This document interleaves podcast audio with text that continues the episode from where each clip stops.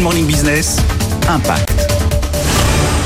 Depuis l'entrée en vigueur de la loi AGEC, tous les établissements recevant du public sont obligés de s'équiper en fontaine à eau. Et on est aujourd'hui au Tennis Club de Paris, un des clients de Tweed, une marque euh, fabricant de fontaine à eau avec sa fondatrice Diane Roubert. En quoi la fontaine à eau Tweed va inciter un utilisateur à ramener sa gourde. En fait, la France est un des plus gros consommateurs de bouteilles d'eau en plastique. On en consomme 9 milliards chaque année.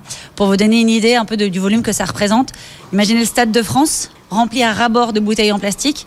Donc c'est déjà un volume qui est énorme. Il faut 14 fois ce volume-là pour représenter en fait la consommation annuelle des Français. Donc dans un contexte qu'on connaît tous sur le réchauffement climatique, il est hyper urgent bah, de limiter sa consommation de bouteilles d'eau en plastique. Et donc l'alternative, c'est les gourdes et des fontaines pour les remplir. En quoi les fontaines Tweed se différencient-elles des autres fontaines classiques?